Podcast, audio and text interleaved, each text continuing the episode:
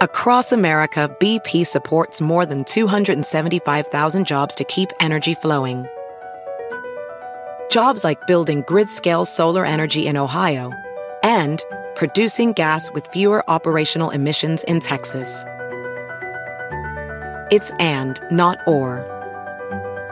See what doing both means for energy nationwide at bp.com slash investing in America.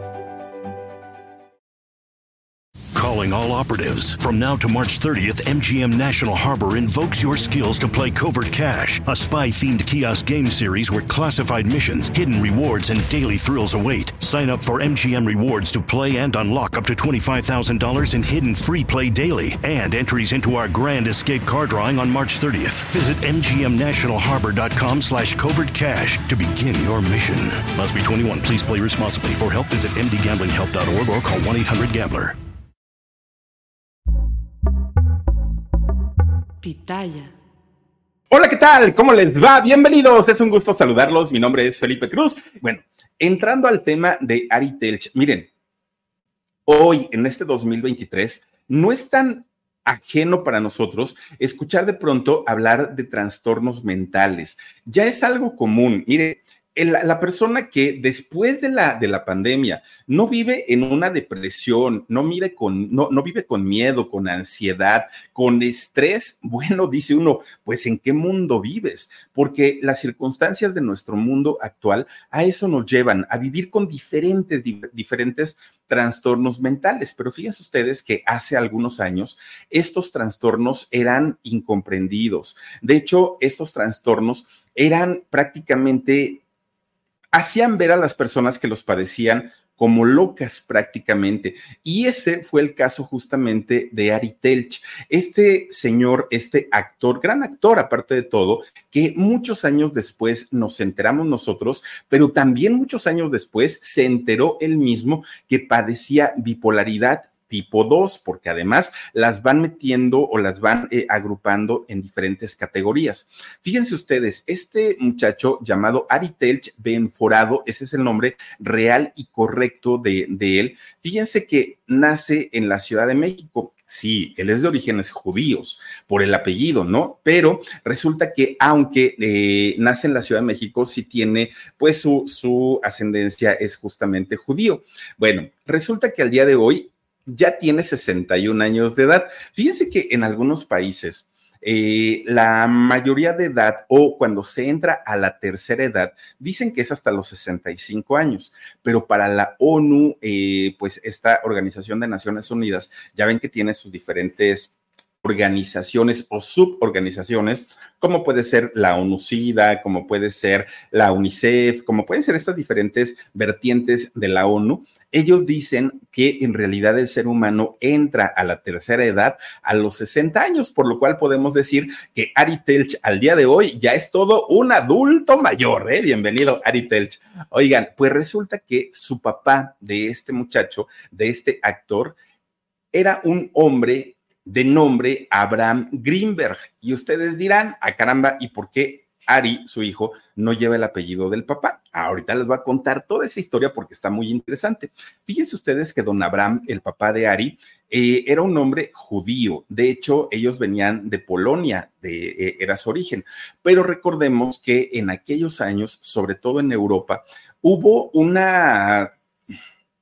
Miren, era, era, era una persecución encarnizada que comenzó a haber en contra de la comunidad judía. Y no solamente ocurrió en Polonia, no solamente ocurrió en Alemania, no, fíjense que este eh, odio por los judíos pues iba avanzando de país en país allá en Europa. Por eso es que muchos judíos eh, migraron a diferentes partes, principalmente de América, porque aquí pues finalmente ese tipo de situaciones no nos llegó, afortunadamente. El nazismo y ese tipo de cosas, la verdad es que no se nos dio. Bueno, pues la familia Greenberg llegan a, México. De hecho, fíjense que ellos llegan al estado de Veracruz y toda la familia Greenberg llegó por ahí del año 1929. Bueno, pues resulta que allá en, su natal Polonia, fíjense ustedes que Abraham no tenía el apellido Greenberg, no era. De hecho, el apellido de él era Warszaksby, Warszaksby. Ese era el apellido de don Abraham.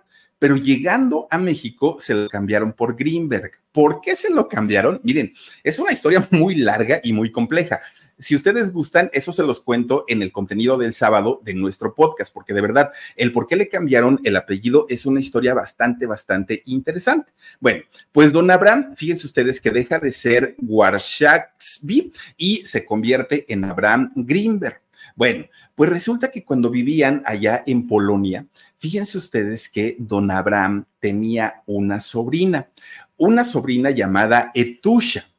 Resulta que Etusha, de apellido Silverbaum, era eh, pues sobrina de, de, don Abraham, pero además eran muy cercanos a la familia de él, a la familia de Abraham, el papá de Aritelch. Resulta que Abraham de pronto empieza a ver a su prima, que además era una prima hermana, no creen ustedes que prima segunda, prima tercera, no, era su prima hermana. Resulta que empieza a ver a esta chica, eh, Etusha la empieza a ver como con ojos diferentes, ojos distintos. Resulta que Abraham se enamora de la prima, de Etusha, y entonces le dice a su padre, al abuelo de, Aritelch, le dice, oye papá, ¿sabes qué? La verdad es que estoy enamorado de Etusha. Y tú dices que nos vamos a ir a México. ¿Qué podemos hacer? Yo me quiero quedar aquí en Polonia. Pero entonces su papá de Abraham le dice, no, tú no te puedes quedar aquí en Polonia porque la situación con nosotros, la comunidad judía, está muy complicada, vámonos. Pero el hijo, Abraham, no se quería venir. Entonces convencen a la familia Silverbaum para que viajen con ellos, pues finalmente eran familia. Y entonces tanto Etusha como su familia y la familia de Abraham viajan a eh, México. Ellos se establecen en Veracruz. Fíjense ustedes que a pesar del parentesco de ser primos hermanos, resulta que llegan primero a Veracruz, posteriormente llegan a la Ciudad de México. Cuando llegan a la Ciudad de México, ya ven que los judíos son buenísimos para los negocios, pero buenísimos. Ellos, negocio que establecen, son tan cuidadosos en sus finanzas y hay tanto apoyo entre la comunidad judía que la mayoría de los negocios de los judíos se van para arriba, la gran mayoría. Bueno, pues resulta que la familia Greenberg, que para ese momento ya tenían ese apellido, ponen un negocio en el centro de la Ciudad de México, ponen un negocio de peleterías. ¿Qué son las peleterías? No digo paleterías de paletas, ni de hielo, ni de caramelo, no, eran peleterías. Todo lo que tiene que ver con la venta de pieles, de pieles como materia prima, para que posteriormente se hagan de ahí desde chamarras como esta, miren, ah, este, como chamarritas, como bolsas, como zapatos, pero ellos vendían todo, todo tipo de pieles de primerísima calidad. No crean ustedes que pues pieles de segunda, no, ellos se dedicaron a eso. Bueno poco a poquito la familia Greenberg comienza a tener éxito en los negocios y con esto, pues obviamente les iba muy bien económicamente.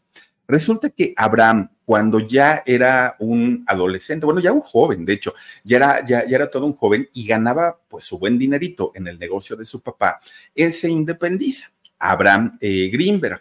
Resulta que ya estando viviendo en su departamento, dijo, este es el momento. Y como dicen en México, a la prima, pues se le declara el noviazgo, ¿no? Y entonces resulta que Abraham le dice a Etasha, oye, ¿sabes qué? Etusha, perdón, le, le dice, ¿sabes qué? Vamos a casarnos. Y Etusha le dice, oye, sí, pero pues somos primos. Sí, pero eso qué importa, ¿no? Finalmente, pues mira, Adán y Eva y que no sé qué y que no sé cuánto, pues ellos se casaron y, y después los hijos de Adán y no, no, pues ¿para qué le hacemos tanto al cuento? Total que tanto es tantito. Vamos a casarnos, Etusha. Y Etusha le dijo que sí, se casaron. Bueno, Abraham como buen judío, un hombre muy trabajador y muy visionario, le comienza a ir súper bien en su negocio de las pieles. Fíjense ustedes que en poquito tiempo Abraham se compra un caso, no, no, no, no, pero una casa de aquellas que había en, en aquella época allá en Polanco que Polanco es una, pues, de las colonias de más plusvalía en la Ciudad de México. Se compró un caso, no, no, enorme, de lujo, y ahí se lleva a vivir a su esposa, y se va a vivir él. Tienen tres hijos. Uno de ellos, Jacobo, Jacobo Greenberg, que de hecho Jacobo, hace ratito que Jorgito estaba platicando con eh, el nieto de Pachita, fíjense que eh, Jacobo Greenberg, este científico, este eh, psico, ¿cómo es la profesión de él? Psicofisio psicoterapeuta, no sé qué tantas profesiones, pero en realidad un científico que Jacobo Greenberg se especializó básicamente en el estudio del cerebro, del comportamiento humano y sobre todo en el tipo de comunicación a través de la eh, telepatía, fíjense nada más. Y a él le, apasionaba tanto, tanto este tema que eh, Jacobo se llega a interesar mucho por el trabajo de Pachita. Bueno, uno de, estos hijos del matrimonio era justamente Jacobo, que de hecho era el mayor. Después nace su hermano Natán y posteriormente Gerardo. Si ustedes se dan cuenta, hasta aquí no existía Aritelch todavía en este matrimonio. Bueno, pues resulta que Jacobo, eh, Jacobo Abraham, eh, Natán, Gerardo y la mamá de este matrimonio, pues vivían muy contentos y muy a gusto. Ellos eran el matrimonio perfecto. BP added more than $70 billion to the U.S. economy in 2022. Investments like acquiring America's largest biogas producer, Archaea Energy, and starting up new infrastructure in the Gulf of Mexico. It's and, not or.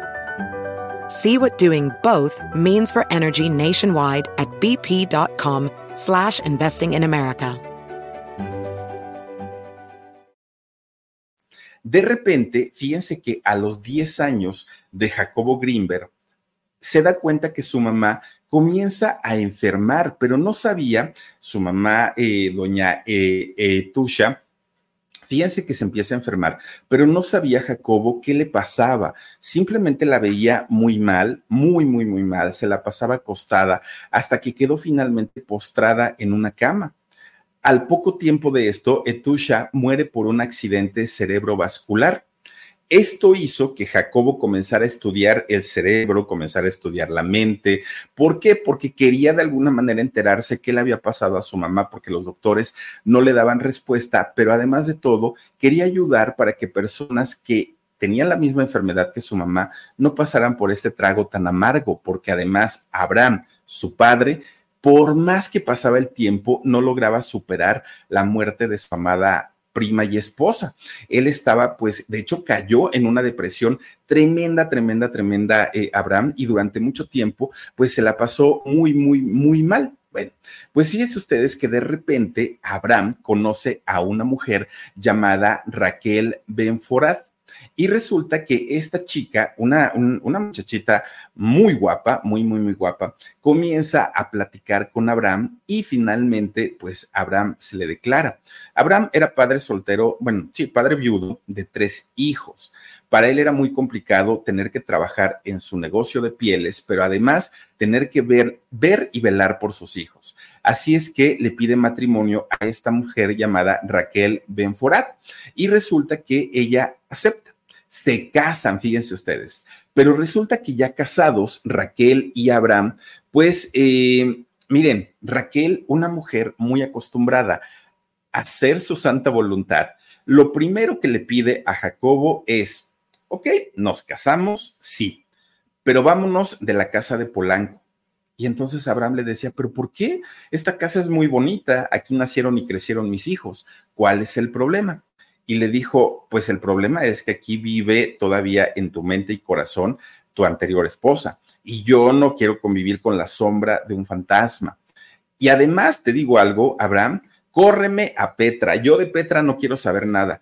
¿Cómo? Pues si Petrita es la nana de mis hijos, ella es pues quien los ha cuidado desde que nacieron, la contrató mi exmujer y ¿cómo crees que la voy a correr?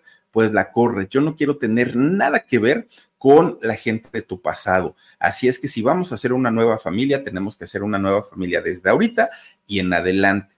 Y bueno, pues finalmente ya estaban casados. Así es que Abraham no tuvo de otra y efectivamente corre a Petrita, se salen de la casa de Polanco y se van a vivir a una casa muy bonita a la colonia Condesa, que también la colonia Condesa de la Ciudad de México es una colonia de mucha plusvalía y además tiene, o tenía, no lo sé, hace mucho no voy para allá, pero eh, había casonas muy, muy, muy bonitas. Bueno, pues resulta que este matrimonio, fíjense que tienen un hijo, un hijo al que le ponen Ari. Obviamente, a él, a Ari, le correspondía el apellido Greenberg, ¿no? Porque pues finalmente es su padre, su padre es Abraham Greenberg, pero resulta que, fíjense que eh, prácticamente cuando Abraham se casa con eh, su, su, esposa, con la mamá de Ari, comienzan a tener problemas prácticamente desde el primer momento. ¿Por qué? Porque pues ella estaba muy acostumbrada a hacer su voluntad.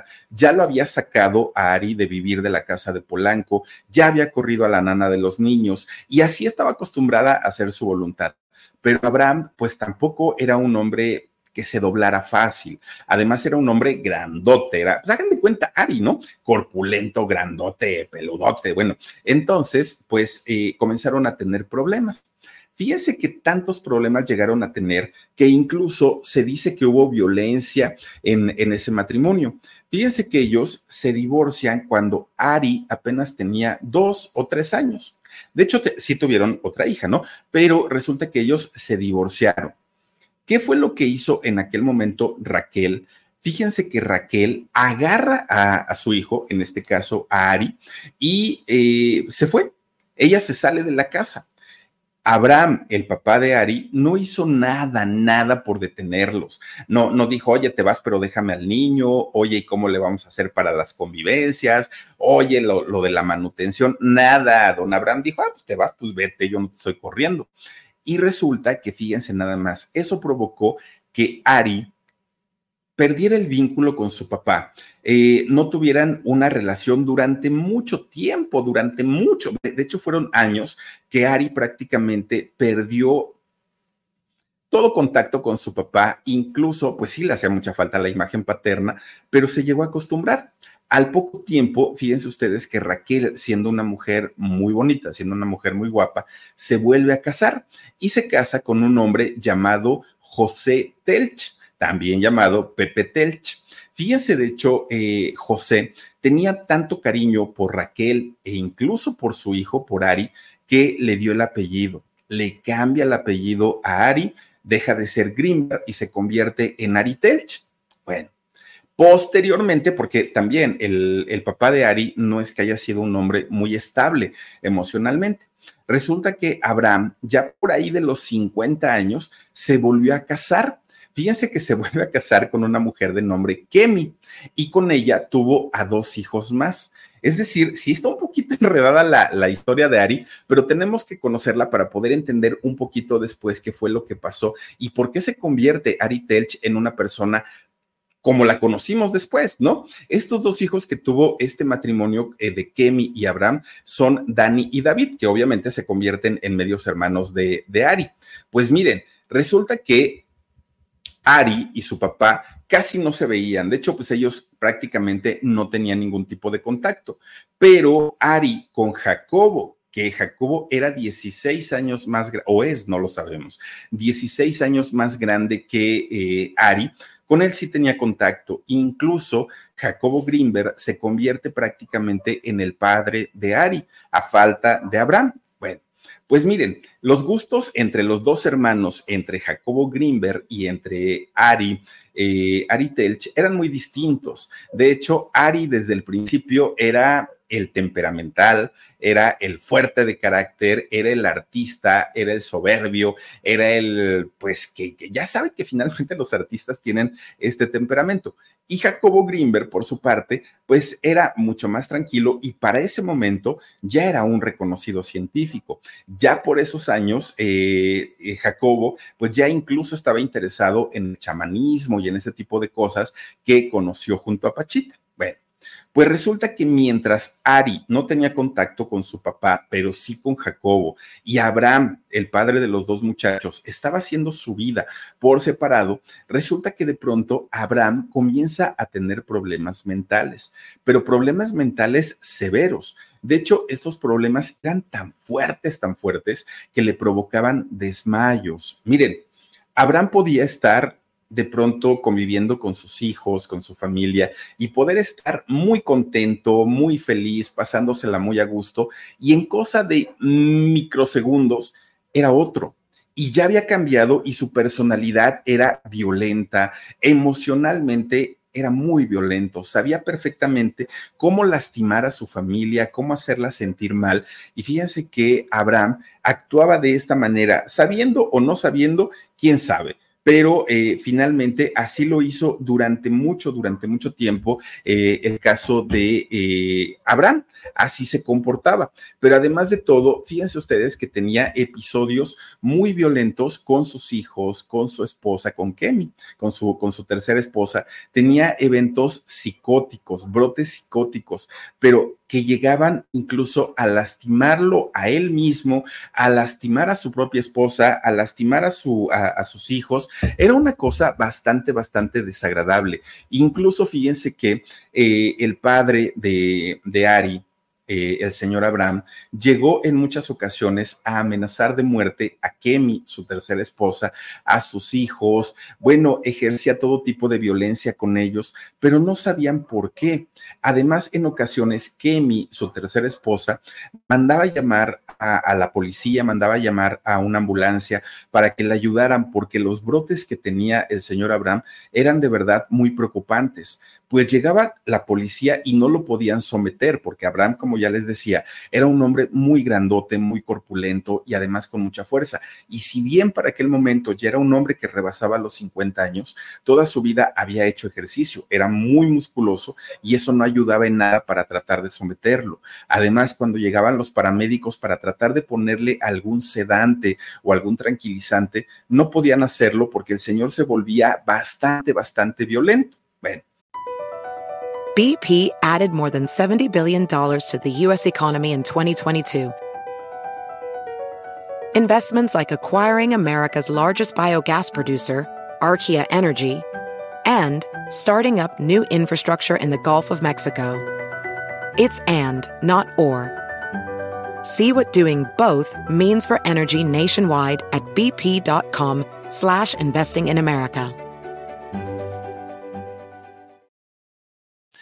De todo esto, Ari, pues no se enteraba. ¿Por qué? Porque Ari estaba muy alejado de su papá. Esto lo vivía Abraham, pues digamos, eh, con sus otras familias, pero Ari no, no tenía contacto con él en aquel momento. Bueno, pues resulta que para Ari, eh, Ari Telch, su padre era Pepe, Pepe Telch, José Telch, él era su padre. A él era al que respetaba, a él era el que, pues, lo, había visto prácticamente desde muy niño como un verdadero padre.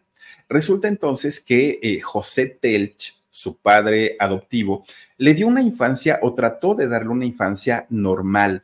De hecho, lo mete al colegio, al colegio judío Tarbut. Y fíjense que este colegio, por cierto, tiene desde preescolar, primaria, secundaria, preparatoria, tiene varios, varios este, niveles, ¿no? Bueno, Ari Telch, estando en este colegio, el, el Tarbut, fíjense que nunca se distinguió por ser un buen estudiante. De hecho, a Ari le costaba muchísimo, muchísimo trabajo, eh, pues llevar a tiempo sus tareas, sus trabajos, y muchas veces Ari Telch intentaba sobornar a sus profesores y les decía, oiga, profe, si me dan chance de irme a jugar fútbol, no sé, le traigo un regalito o esto. Digo, estamos hablando de un niño al que económicamente pues no le faltaba nada. Entonces los maestros se enojaban más y más le bajaban la calificación. Y Ari decía, no sean gachos, en lugar de ponerme a estudiar hebreo y todas las clases que tomo, déjenme salir a echar una cascarita con mis cuates. Miren que yo voy a ser un futbolista profesional y ya luego cuando sea famoso vengo y les doy un autógrafo. Pero en realidad los maestros pues nunca les soportaron este tipo de insolencias. Bueno, pues Ari era feliz, ¿no? A pesar de todo, fue un niño que tuvo una infancia dentro de todos los problemas y dentro de todas las broncas normales, hasta que finalmente, fíjense que Ari vuelve a conocer la tragedia. ¿Qué fue lo que ocurrió? Resulta que Pepe Telch o José Telch, quien era su padre, sí adoptivo, pero a quien él veía como, como su padre verdadero, resulta que de pronto un día tiene un problema de salud y muere a los 40 años. Bueno, de hecho, ni siquiera había llegado a los 40 años, tenía treinta y tantos y murió. Esto provocó que de nuevo Ari se quedara sin una figura paterna, que de nuevo se quedara pues huérfano de papá.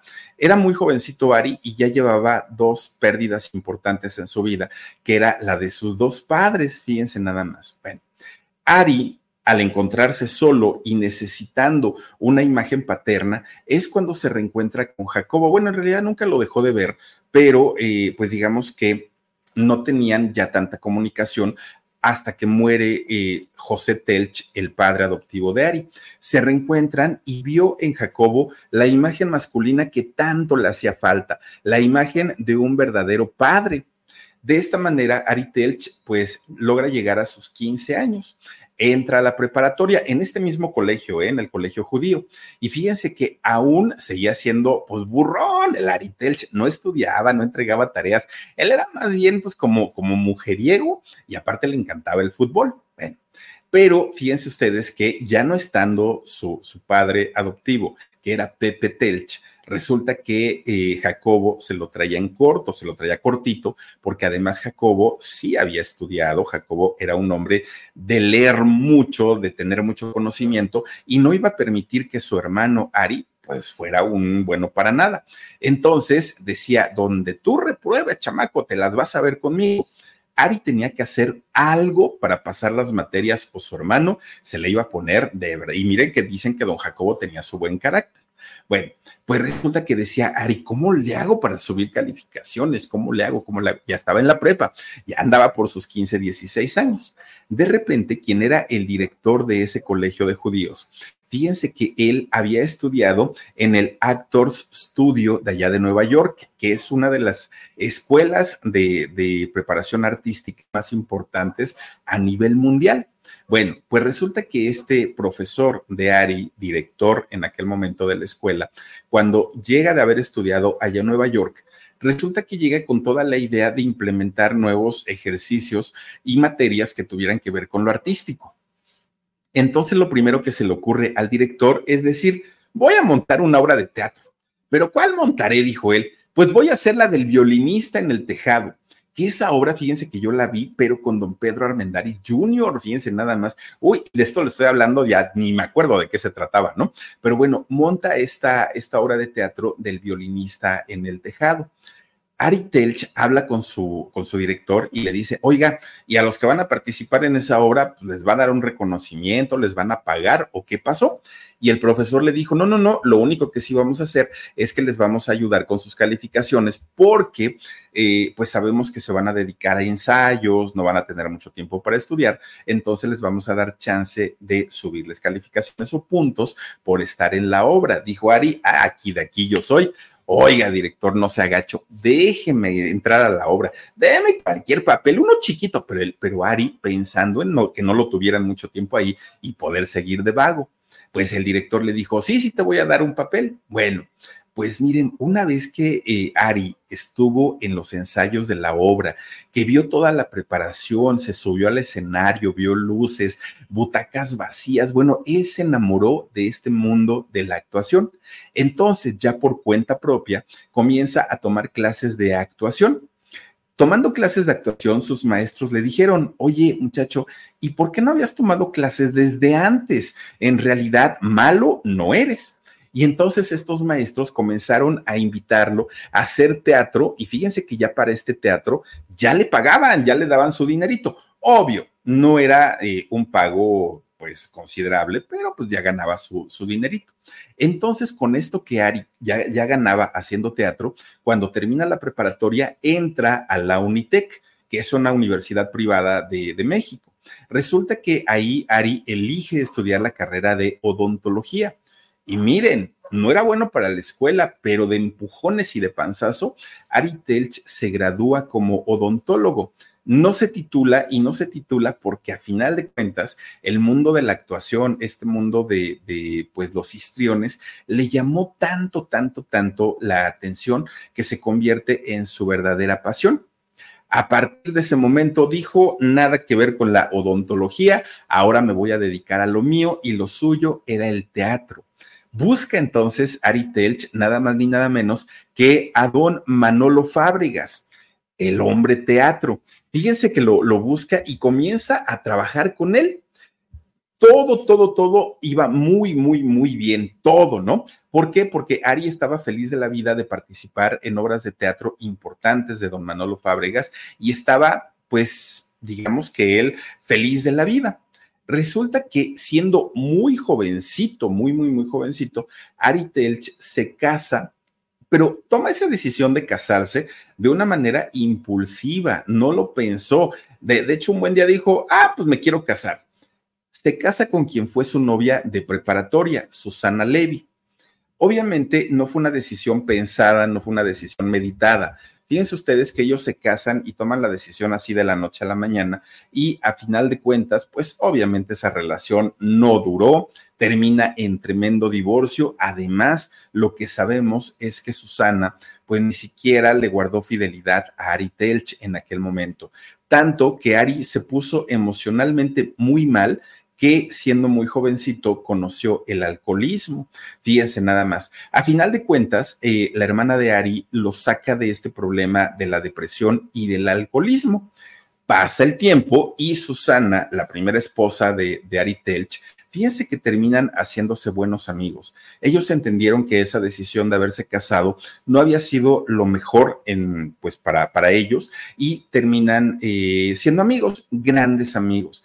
Pasa el tiempo y fíjense que de hecho Susana murió muy jovencita, muy, muy, muy jovencita y murió de cáncer, desafortunadamente, pero no muere enemistada de, de Ari Telch. Bueno, pues resulta que Ari, ya después de haber quedado divorciado, le hubiera tocado quedar viudo, pero pues no, no fue el caso. Resulta que eh, Ari continúa con, con, su carrera y era prácticamente finales de, de, los años 80.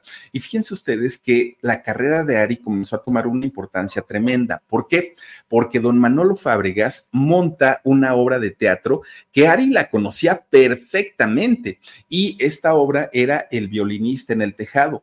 Pero ahora bajo una producción de don Manolo Fábregas, fíjense nada más.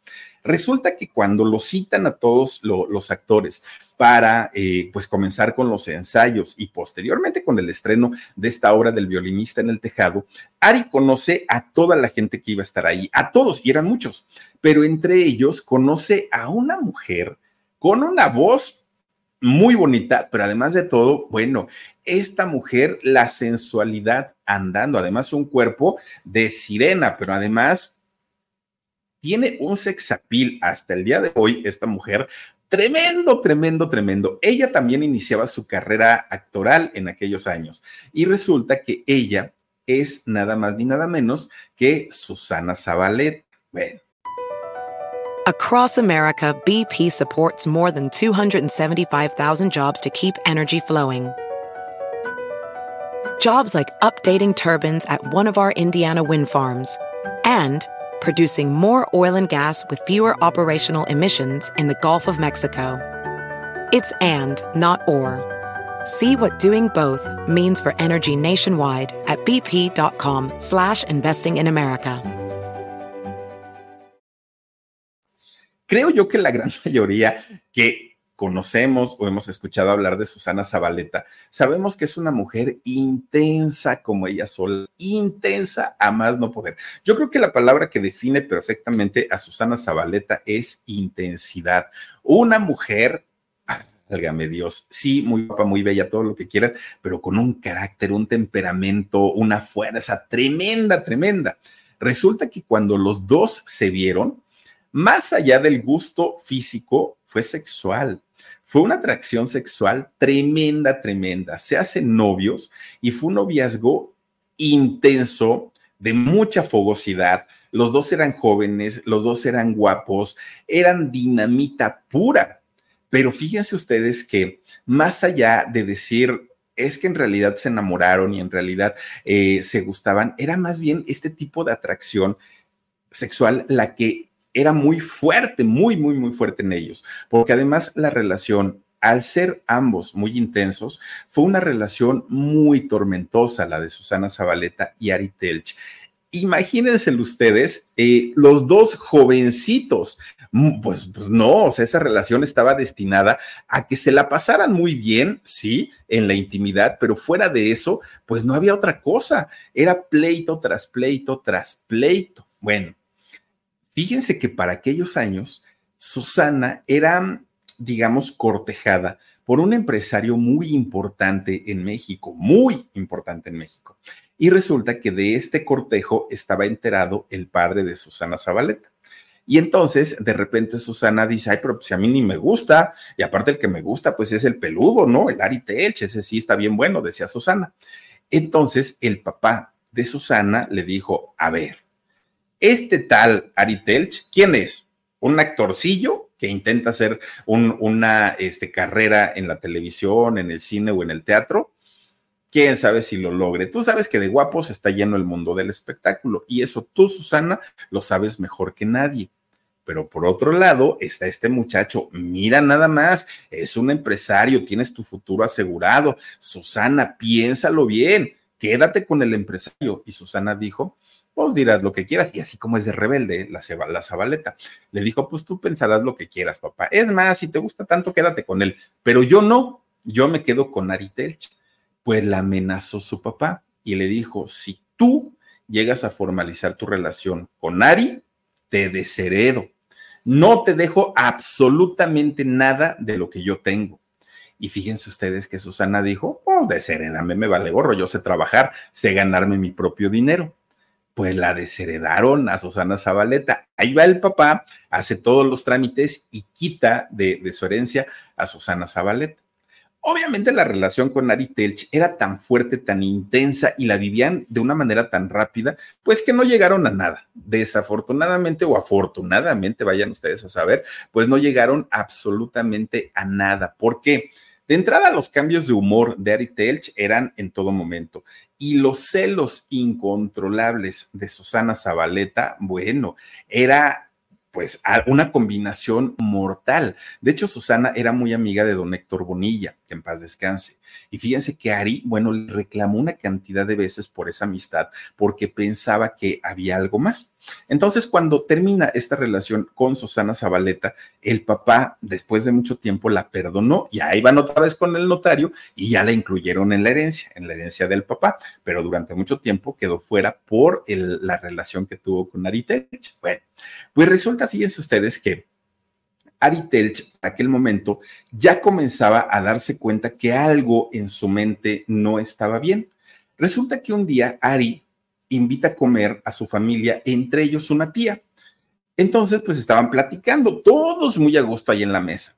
De repente, Ari, de la nada, comienza a azotar las manos en la mesa, comienza a gritar, comienza a correr a todo mundo y todos sacados de onda porque decían, Ari, ¿qué te pasa? Estabas tan bien, estábamos platicando y de repente, pues mira, yo no sé qué es lo que te está pasando, le pregunta la tía.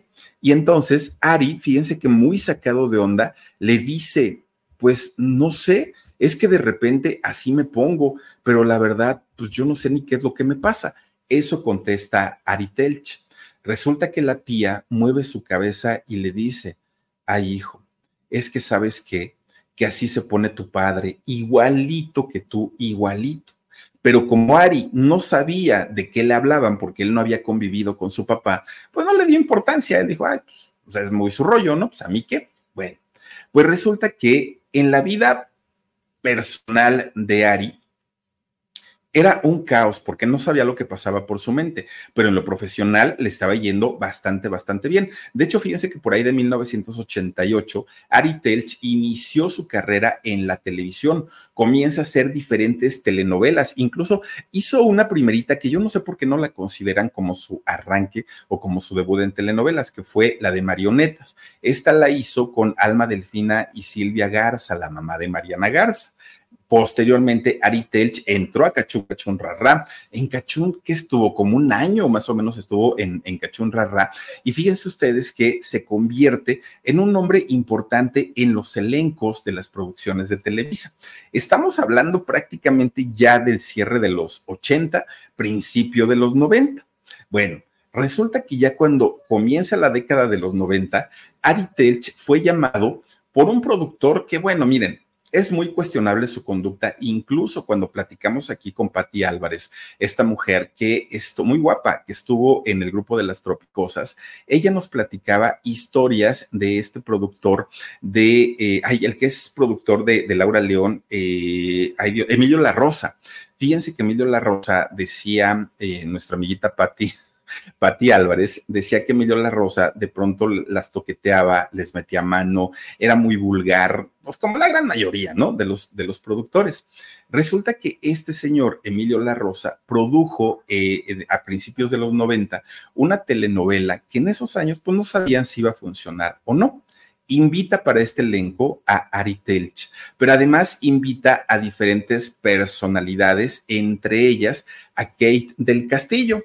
¿Recuerdan ustedes esa telenovela de muchachitas? Bueno, muchachitas, Kay del Castillo, Tiare Escanda, estaba también por ahí, ay, esta chica, ¿cómo se llama? Verán, a ver si me, si me ayudan con los nombres de las muchachitas, Emma Laura y me falta una. Bueno, resulta que, fíjense que eh, cuando se conocen Kate del Castillo y Ari Telch, que Kate en esos años no estaba tan producida como ahora, era una chica poco más austera. Miren, ahí, se ve, Tiara Escanda, miren nada más. Y resulta que eh, Ari Telch incluso no salía depilada de sus cejas, eh, del Castillo, y por eso se hizo muy conocida también. Bueno, Ari Telch comienza un romance con Kate, otra mujer muy intensa, Kate del Castillo, hija finalmente de un gran actor, don Eric del Castillo, una chica que nació en cuna de oro, pues obviamente acostumbrada a hacer su santa voluntad y los temperamentos de ambos eran explosivos. Ese romance con Kate solo duró lo que duró la telenovela y terminaron. Pero fíjense que además de eh, traerle un romance, la telenovela de muchachitas para Ari Telch, también le dio su buen dinerito, ¿eh? Y ganó su buen dinerito con el cual pudo financiarse dos obras de teatro. Una fue La Tarea, que es la versión en teatro de la película que se estrenó en 1991, que sale Doña María Rojo y un gran elenco por ahí. Bueno, en esta eh, obra de La Tarea, que además Ari Telch invirtió su dinerito, Fíjense ustedes que Ari Telch hizo su primer desnudo. Por primera vez se quitó la ropa. Bueno, las señoras, las muchachas estaban vueltas locas porque habían visto por fin a ese hombre grandote, toscote, sin ropa. Bueno, no les sé decir si, si quedaron satisfechas, no quedaron satisfechas, pero resulta que Ari Telch, pues por lo menos hizo este desnudo en esta obra de teatro de la tarea. Pero además, Ari Telch, junto con todo el elenco, fueron muy criticados porque trataban en esta obra de la tarea temas tabúes, temas que no eran permitidos. Incluso fíjense que comienzan a salir muchas organizaciones a luchar para que esta obra se quitara de la cartelera. Estados de México eh, comenzaron también a protestar, por ejemplo, San Luis Potosí, el arzobispo de allá de San Luis Potosí dijo, no, esta obra no viene al Estado y por las pistolas del, del sacerdote no se presentó esta obra ya en San Luis Potosí. Muchas, muchas organizaciones se opusieron porque trataba temas muy fuertes para aquella época. Bueno, pues resulta que todo esto que hicieron, tanto los de mm, eh, la Liga de la, de la Decencia, como muchas otras, lo que ahora podría ser Provida y este, este tipo de organizaciones, pues resulta que lejos de perjudicar esta obra de la tarea, hicieron que mucha gente fuera a verla porque decían, ¿a poco sí está tan fuerte? ¿A poco sí esto? Y llegaban e iban a ver la obra de, de, la tarea. Pero además de hacer esta obra en donde Ari recuperó su inversión, le fue bastante, bastante bien, hizo también otra obra que fue un monólogo. Hizo el contrabajo. Uh, yo me acuerdo mucho, yo no la di, esta obra, la verdad, del contrabajo, pero fíjense ustedes que eh, esta obra que además la adaptación y la musicalización la hizo Nathan Greenberg, su, su, hermano. Resulta que a este monólogo también le fue bastante, bastante bien. Y es que miren. Across America, BP supports more than 275,000 jobs to keep energy flowing. Jobs like updating turbines at one of our Indiana wind farms and producing more oil and gas with fewer operational emissions in the Gulf of Mexico. It's and, not or. See what doing both means for energy nationwide at bp.com slash investing in America. Ari Telch no solamente en aquella época era un hombre joven, era un hombre guapo, además era un muchacho muy culto y era muy educado. Y eso le bastó y le sirvió para conquistar a mucho público femenino. Muchas chicas, sin importar la edad, estaban muy contentas viendo el trabajo de, de Ari Telch y la verdad es que el, señor supo capitalizar muy bien esto y era una combinación de todo, ¿no? Del talento, de la juventud, de la belleza y, y, y todo este misticismo que a final de cuentas encerraba la vida de Ari Telch. Bueno, pues resulta que Ari se convierte en el sueño pues en el sueño sensual, vamos a manejarlo así, de, de, de, muchas chicas, ¿no? De aquellos años. Cuando entra la década ya de los 90 en pleno, fíjense que eh, Ari Telch comienza a hacer diferentes obras de teatro, hizo diferentes telenovelas. Bueno, sale en María Mercedes, hizo la obra de teatro de 4X, Una pareja con Ángel, hizo diferentes eh, participaciones. De hecho, ahí en Una pareja con Ángel es donde conoce a una muchacha guapísima, muy, muy, muy bella, de la que no tardó en enamorarse pero además inmediatamente le dijo, tú te vas a vivir conmigo. Y esta mujer, muy guapa, muy bonito, muy bonita, y que en paz descanse, y que su nombre es Lorena Rojas, fue una mujer conocida por su belleza, sí, pero también por su temperamento. Fíjense que Lorena era una mujer ambiciosa en el mejor sentido de la palabra, ¿eh? eh un, una mujer que siempre iba por más. Lorena nunca se conformó por nada en la vida. Lo pudo haber tenido todo y ella siempre quería más y más. Pero además, Lorena tenía, ella es este, eh, ¿cómo se llama? Ella es su hermana. Ah, es que ahí está, ¿verdad? Ahí está. Sí, sí, sí, perdón, es que nada más vi una parte de la imagen. Ahí está Lorena y su hermana Mayra. Bueno, resulta que fíjense ustedes que Lorena, una, una chica que no tardó en enamorarse de, de Ari y Ari de ella, pero Lorena tenía un ego hasta el cielo. Pues finalmente este tipo de, de, de, personalidades, como son los artistas, porque así son la gran mayoría. Y aunque Ari estaba muy contento de tener una novia tan guapa, que con la que vivió, por cierto, pues es que Lorena era un bombón, literalmente era un bombón. Fíjese que cuando Ari platicaba con su hermano Natán, eh, su hermano le decía, wow, Ari, es que te envidio, tienes a una mujer preciosa a tu lado. Y Ari le decía, te voy a decir algo, acá entre nos. Estoy muy a gusto, me llevo muy bien con ella. Funcionamos perfectamente bien en la intimidad, pero no la amo. Fíjate que Lorena no es el amor de mi vida, yo busco otro tipo de mujer, pero ahorita me la estoy pasando muy bien, decía Ari Telch.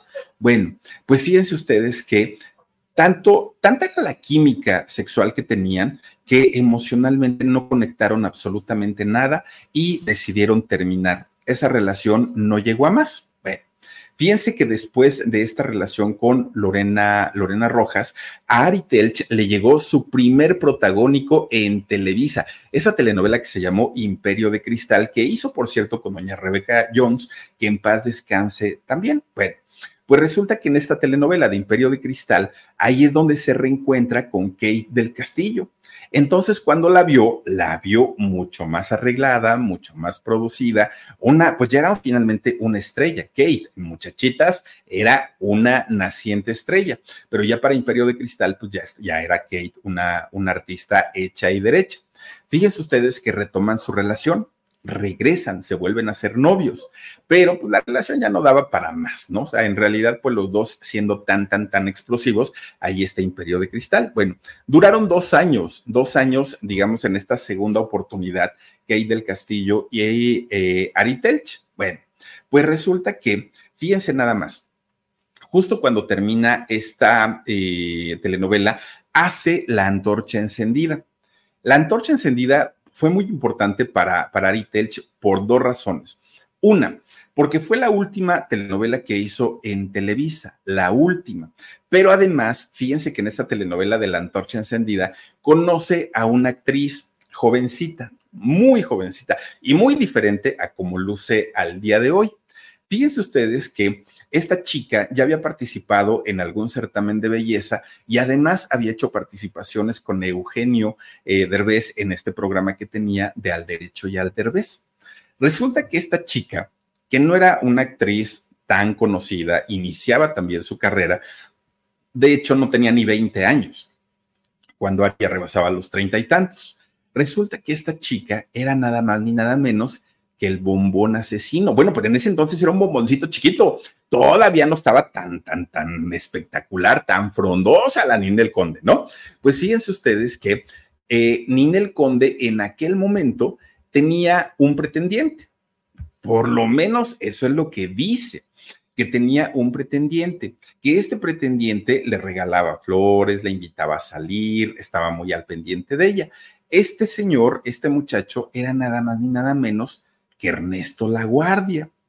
Créanlo o no, pero pues Ernesto Laguardia anduvo pretendiendo a Ninel Conde. Pero por algo, por algo, si Ninel ya traía colmillo, por algo lo rechazó y dijo, ay no, yo qué voy a hacer contigo. No, no, no, no, no, así déjalo. De repente un día, fíjense que estaba Ninel allí en su, en su camper, ¿no? Así en, las locaciones para esta telenovela de Imperio de Cristal. Cuando de repente tocan la puerta, pero no crean ustedes que tocaron así despacito, bonito. Llegan y pras, pras, pras, pras, ¿no? Tocan así muy tosco, muy brusco. Y dijo Ninel, ¿quién es? Pero así como de, de ¿a quién se le ocurre venir a molestarme a esta hora? Abre la puerta, Ninel Conde. Cuando abre la puerta, digan, un macho alfa había ahí atrás. Grandote, toscote, barbón, peludote, pues totalmente diferente a Ernesto Laguardia, dijo la Nina el Conde. Cristo bendito, Dios mío, ¿no? Ahora sí voy a comer con manteca, dijo la, la, Nina el Conde. Bueno, pues resulta que entra Ari Telch al camper y le dijo, oye, solo vengo a saludarte, todo un caballero, eso sí hay que decir. Entra, le la saluda de beso a Ninel y le mete la mano a la bolsa de la chamarra de Ninel y se sale, ¿no?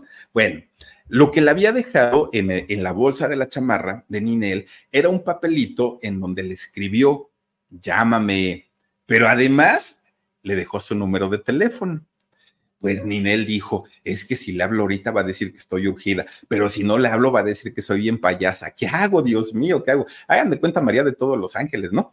Y entonces resulta que dijo, voy a dejar pasar un tiempo prudente y después le voy a llamar. Dejó pasar tres días. Después de tres días, oigan, le llama Hola, es que pues te acuerdas que me... Ay, claro que me acuerdo, por supuesto. ¿Qué pasó, mi Ninel? Oye, pues no, nada más tú me decías que te llamara, pues ya te estoy llamando. Vamos a comer, pero miren, Ari Telch en el papel del caballero, atento, galán, divertido, todo lo que una mujer puede soñar era Ari Telch. Bueno, pues resulta que comienzan una relación de noviazgo que esta relación, en principio, a Ninel le costó mucho. ¿Y qué fue lo que le costó a Ninel? Las habladas, que yo creo que ya está, acostumbrada, pobrecita de Ninel. ¿Por qué? Porque no la bajaban de la oportunista, de la que se quería colgar de la fama de Ari, porque Ari ya era famoso y Ninel pues prácticamente nadie la conocía.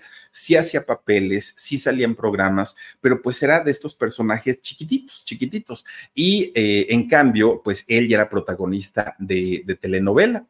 Bueno, pues resulta que Ari, cansado de todos esos comentarios que le hacían a, ella y principalmente a ella, pero también a él, un buen día le dijo, vámonos, con ese carácter que tiene Ari Telch, le dijo, vámonos, ¿a dónde? Dijo Ninel, pues no ves que ya abrieron la televisión azteca y ahí dicen que están contratando gente, vámonos. Y entonces se van los dos, llegan como novios, como pareja, ahí a, a este, a televisión azteca. Across America, BP supports more than 275,000 jobs to keep energy flowing. Jobs like updating turbines at one of our Indiana wind farms and producing more oil and gas with fewer operational emissions in the Gulf of Mexico. It's and, not or.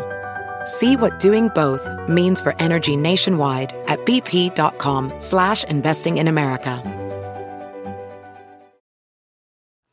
Ari Telch hace una telenovela que, bueno, le cambió la vida y también le cambió la vida al país en la producción de telenovelas, porque ahí conocimos una telenovela que no tenía nada que ver con las princesitas de, Televisa, con la muchacha de pueblo que llega a casarse con el millonario de la familia. No, era mirada de mujer, la historia de una mujer arriba de sus 40 años que se daba una segunda oportunidad en el amor con un hombre más joven, que era justamente Ari Telch, mandando al demonio a su marido que la había engañado y que era nada más ni nada menos que don Fernando Luján. Bueno para Ari, esa telenovela le cambió la vida, ¿no? Porque además lo posiciona como galán de telenovela, lo posiciona como uno de los hombres más queridos y más asediados de, México, pero fíjense que también a Ninel le sirvió, porque a Ninel inmediatamente, sabiendo en televisión azteca que Ninel era novia de Ari Telch, pues dijeron, denle trabajo a la novia, ¿no? No la vamos a dejar aquí.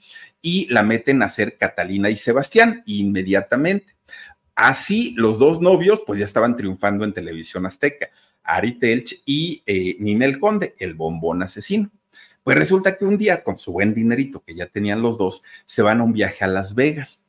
Y resulta que en este viaje, pues sí, que Ninel regresa embarazada.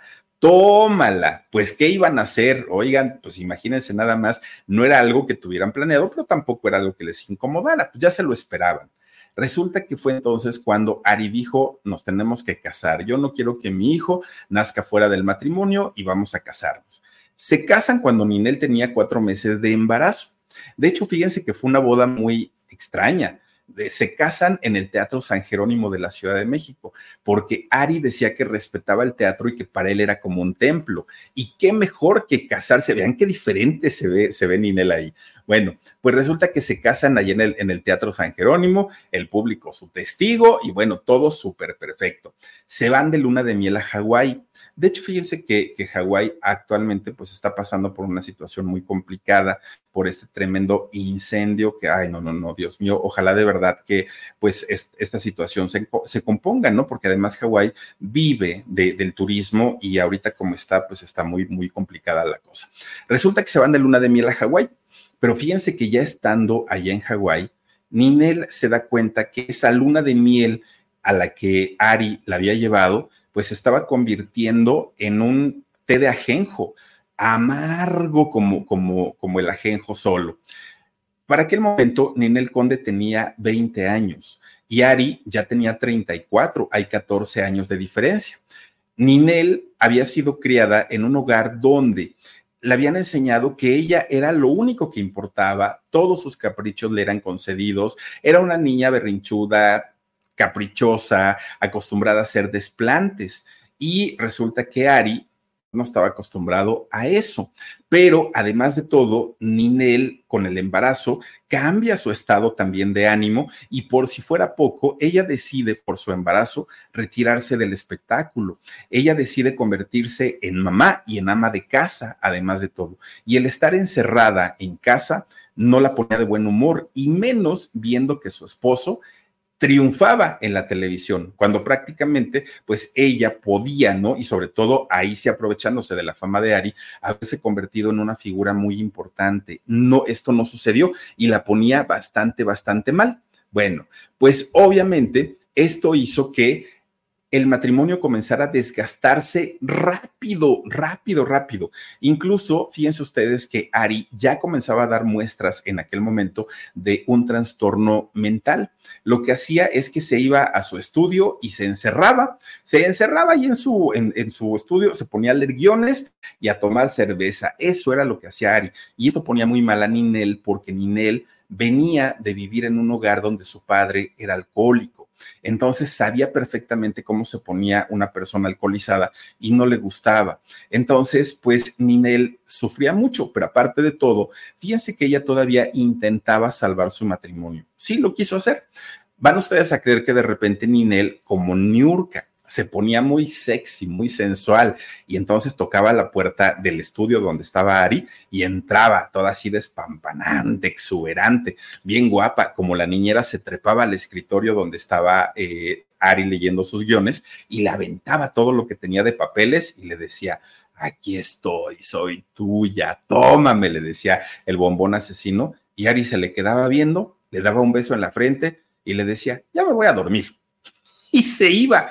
Oigan, esto hacía que el bombón asesino se pusiera furiosa, porque decía, es que yo no entiendo, cualquier otro hombre no, ¿cómo, ¿cómo va a desaprovechar esa oportunidad? Y mi marido, pues nomás no me pela. Fíjense ustedes que esto hizo que el matrimonio se desgastara tanto, que aunque ya había nacido su hija Sofía, pues la relación ya no dio para más, solo duraron dos años casados y aparentemente habían terminado bien, es decir, no tenían problemas entre ellos. Pero resulta que al pasar el tiempo, Ninel se comienza a quejar de que Ari no le cumplía con la pensión y lo que le daba era muy poquito. Empezaron a tener pleitos. Ninel le escondía a la niña para que él no la viera. Además, le reprochaba que por él había perdido su carrera. Bueno, una de cosas que terminaron en tremendo, en tremendo pleito, imagínense nada más. Bueno, obviamente esto ponía más furioso a Ari Telch, que ya de por sí tiene un temperamento muy, muy, muy fuerte. Llegaron al punto en el que Ari decía, yo de esa señora no quiero hablar, no quiero saber nada de ella, porque aparte no lo, no lo dejaba que viera a su hija. Hoy no les voy a decir que la, relación de ellos es buenísima, la verdad es que no, pero por lo menos ya es una relación cordial, ya no se llevan tan, tan, tan mal. Pero fíjense ustedes, y esto lo hacen por el bienestar de su hija Sofía. Ya Sofía debe tener ahorita sobre 26 años más o menos, pero aún así ya los papás entendieron que no están como para tener tanto pleito. Además, esta muchacha Sofía, que por cierto estudió periodismo, y además estudió producción de radio y televisión y que hoy por hoy no tiene una buena relación con, eh, con Inel, con su mamá. Entonces, ahora su, su, papá, Ari, aprovecha para tener una relación más cercana con ella. Se van a comer, se van a tomar un cafecito, andan por ahí, ¿no? Pero fíjense ustedes que eh, gracias a las relaciones fallidas que tuvo Ari Telch y a todos los problemas que tenía en las producciones donde él trabajaba, Ari ya se le había hecho una mala fama, una fama de gritón, enojón, irresponsable, intolerante, intratable. Bueno, una fama bastante, bastante fea para, para Ari Telch. Aún así, fíjense que trabajito no le faltaba. En Azteca le, le dieron un, un programa que se llamaba Chiquitos pero Picosos, era con niños. Fíjense ustedes que no le fue tan mal. El problema fue que en un arranque de, estos de locura que, que le daban a Ari, de mal carácter, de la nada sube con los ejecutivos y les dice, hasta aquí, estoy harto de ustedes y les renuncio. Los de Azteca dijeron, ¿cómo? Sí, estoy renunciando. Pues sí, renunció, pero no solo del programa, renunció a Televisión Azteca. Bueno, después de haber renunciado a Televisión Azteca, Ari Telch se vuelve a casar, pero ahora con una modelo brasileña. Fíjense que ella, de nombre Marcia, Marcia, Marcia Vieira de Da Cruz, y resulta que con ella se vuelve a convertir en padre. Tiene una hija de nombre Paulina, pero fíjense ustedes que para ese momento en el que Ari se vuelve a convertir en papá, ya su comportamiento estaba peor que nunca. Incluso con Marcia, esta chica brasileña, hubo violencia física y por esta violencia física Marcia lo demandó. De hecho, Marcia con esta demanda agarra a su hija y se va para Brasil. Ari al día de hoy casi no ve a, esta muchacha, a su hija, a su hija eh, Paulina. Bueno, pues resulta que, fíjense ustedes que Ari ya viendo todos los problemas que estos cambios de, comportamiento le habían traído, tuvo que dar la cara y mientras estaba haciendo Mirada de Mujer, el regreso, la segunda parte de Mirada de Mujer, tiene que, tiene que salir y contar su verdad. Y dijo, es que en realidad soy y, estoy diagnosticado como eh, una persona bipolar tipo 2. No es una enfermedad curable, pero sí es tratable con terapias y con tratamientos. Mucha gente comienza a cuestionar a Ari y a preguntarle, oye, pero ¿por qué no lo hiciste antes? ¿Por qué no te trataste antes? Y Ari decía, porque no sabía porque mucha gente sí me lo decía, pero yo no, no lograba entender qué era lo que me pasaba. Fíjense que además mucha gente comenzó a decirle, Ari, ¿tú sabías que tu padre tenía el mismo comportamiento que tú? Y Ari dijo, pues alguien me lo había comentado, pero yo no sabía que se trataba de eso. Pues sí, tu papá seguramente te heredó, pues ahora sí, este regalito de la bipolaridad, pero además Fíjense que la misma abuela de, de Ari Telch también había padecido justamente este problema de la bipolaridad. Fue hasta el año 2007, fíjense nada más cuántos años pasaron para que Ari comenzara a atenderse eh, en terapias y además con medicamentos. Ari ha tenido que aprender a lidiar y a vivir con esta enfermedad. Ari no ha dejado de trabajar, aunque obviamente pues ya no le dan el papel de jovencito, ya no le dan el papel de mm, eh, protagonista, pero finalmente, fíjense que Ari vive hoy más enfocado al teatro que que a la televisión. Claro, Ari Telch ha hecho telenovelas y telenovelas muy exitosas. Incluso, fíjense ustedes que ahorita que ya no hay vetos en las televisoras, Ari ya ha regresado a Televisa, ya ha vuelto a hacer eh, telenovelas nuevamente. Ha hecho cine también, aunque pues el cine que ha hecho no es un cine muy exitoso. Hoy ya tiene 61 años, Ari Telch, y fíjense que ya con su tratamiento que lleva, ha logrado encontrar la paz y la estabilidad que durante muchos, muchos años no había logrado encontrar y que además le habían provocado una serie de problemas tremendos, tremendos. No se sabe si tiene pareja, eso sí, no, no, no lo sabemos, pero lo que sí sabemos es que lleva una muy buena relación con su hija Sofía que como ya les decía, pues es periodista la muchacha y productora. Ari Telch eh, hizo o ha hecho, ¿no? Hasta el día de hoy, cinco películas, obviamente que se han proyectado en el cine, pero sin éxito por lo menos importante. Ha hecho seis series para televisión, ha hecho eh, cerca de 20 telenovelas, 19 son, son las que lleva, telenovelas en 40 años de carrera. Fíjense nada más, este señor Don Ari Telch, que ¿Pudo haber logrado una carrera más importante? Definitivamente sí, pero cuando no se sabe que se padece una enfermedad y cuando no hay el tratamiento adecuado, oigan, uno puede pensar, estoy loco, no sé qué me pasa. Esta situación de Ari Telch en muchas ocasiones lo llevó a tener pensamientos de quitar o atentar contra su propia vida. No es algo sencillo, no es algo que digamos, ay, no pasa nada, Ari, ya, este, tú trata de controlarte. No, esto ya va, mucho más allá y por eso es la importancia que ahora, en este 2023, se comience a ver a los psiquiatras, a los psicólogos, a los terapeutas, a todas estas personas que ayudan en problemas de comportamiento y actitud como algo a lo que tendríamos que ir por lo menos una vez en la vida, todos, todos, porque con el tipo de vida acelerada que llevamos, sobre todo en las grandes ciudades, esto se convierte cada vez en algo más necesario. No es solamente el hecho de decir, se me hace que estás loco, uy, ya perdiste la, la razón. No, se trata simplemente de salud y de estabilidad mental que todos la necesitamos. Qué bueno que Ari hoy se encuentra mucho mejor, pero qué triste que haya tenido que pasar tantos años sufriendo y peleando con todo mundo cuando esto lo pudo haber llevado de otra manera. Pero bueno, hasta ahí con la historia de Ari Telch. Ahora vamos a saludar a quienes están con nosotros. Gracias, Omarcito Benumea. Dice Yuridia Sandoval. Dice, hola, Philly, buenas noches. Hola, Yuridia, te mandamos un beso enorme. Gracias a Sara Solís. Dice, un tacos, tacos, Philip. Tacos de canasta, tacos. Muchas gracias. Guadalupe Marín dice, es muy difícil tener enfermedades mentales, Philip. Guadalupe, yo, yo te podría asegurar y te podría decir que mucha gente lo tenemos aunque no estemos diagnosticados. Creo yo que hoy más que nunca es importante ir a atendernos con especialistas, con gente que sabe del tema, porque de verdad estas cosas que pueden parecer inofensivas pueden terminar en tragedia, de verdad que sí.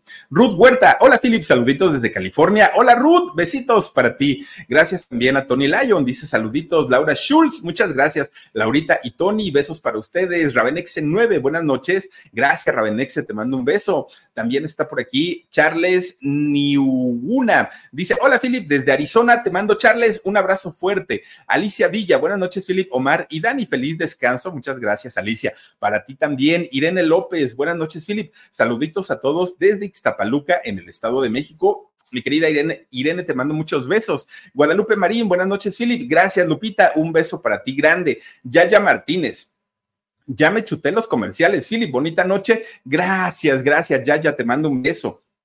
Oigan, de verdad que nos, apoyan mucho. No es obligación, no es que tengan que hacerlo, pero cuando ustedes dejan correr los comerciales, si YouTube nos apoya más, nos paga más. Esa es la verdad. Si, usted, si está en sus manos, háganlo. Si no, no se preocupen, brínquenlos, tampoco pasa nada. Patilú, ay, será la de, de veras. Dice, qué buen programa, Philip. Hola, Patilú. Si eres la de veras, danos una entrevista, Patilú, no seas así. Guadalupe Marín dice, dice, sí, Philip, lo sé, yo padezco una.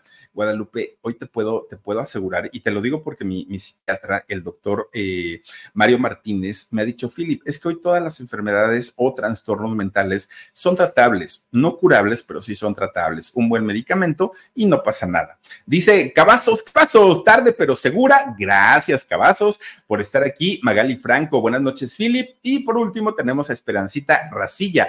Dice Philip, saluditos y aquí presente. Esperancita, gracias para ti y para toda la gente que nos acompañado esta noche. Muchísimas gracias. Recuerden que mañana tenemos en shock a las 2 de la tarde y a las 9.30 aquí en el canal del Philip tenemos alarido. Además, las quiero y los quiero invitar a que a las 9.30 nos acompañen en este canal que se llama el Philip porque les voy a presentar una historia buenísima de verdad, como la de hoy, sí. Cada personaje del que hablamos tiene una historia muy importante que contar y mañana se van a sorprender. Pero además, también les quiero recordar que tenemos nuestro nuevo canal de YouTube que se llama con sabor a México, el de la casita. Oigan, donde vean el logotipo de la casita, ahí suscríbanse, por favor. El, el, enlace o el link está en la descripción de este video y también en todas mis redes sociales. Cuídense mucho, pásenla bonito, descansen, dulces sueños. Adiós. Besos. Gracias, Omar y Dani. Adiós.